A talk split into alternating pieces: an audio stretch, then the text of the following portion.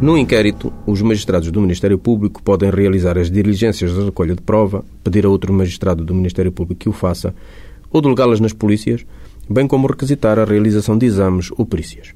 No entanto, alguns destes atos têm de ser obrigatoriamente praticados por um juiz de instrução, nomeadamente o primeiro interrogatório judicial de um arguido detido e a aplicação de medidas de coação ou de garantia patrimonial.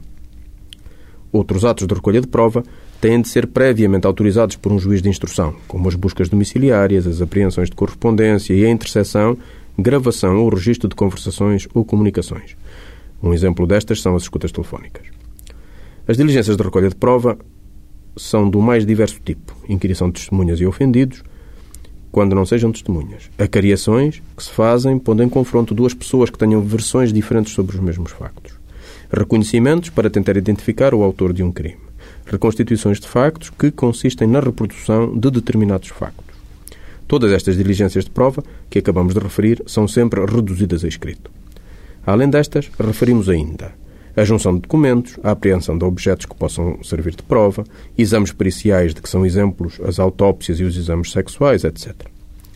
De qualquer forma, quando o Ministério Público adquire suspeita, uma suspeita fundada, isto é, séria, de que um determinado indivíduo é o autor de um crime, e este tenha de ser ouvido pelo Ministério Público, por um juiz ou por agentes da polícia, tem que ser constituído arguído. Ouvido o arguído, este pode confessar ou negar os factos ou ainda recusar-se a responder.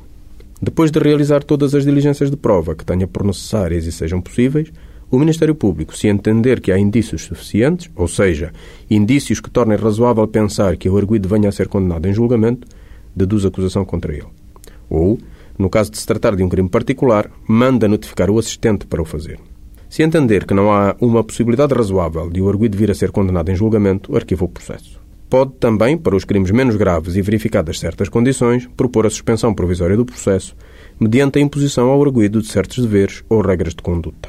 Despeço-me com as mais cordiais saudações.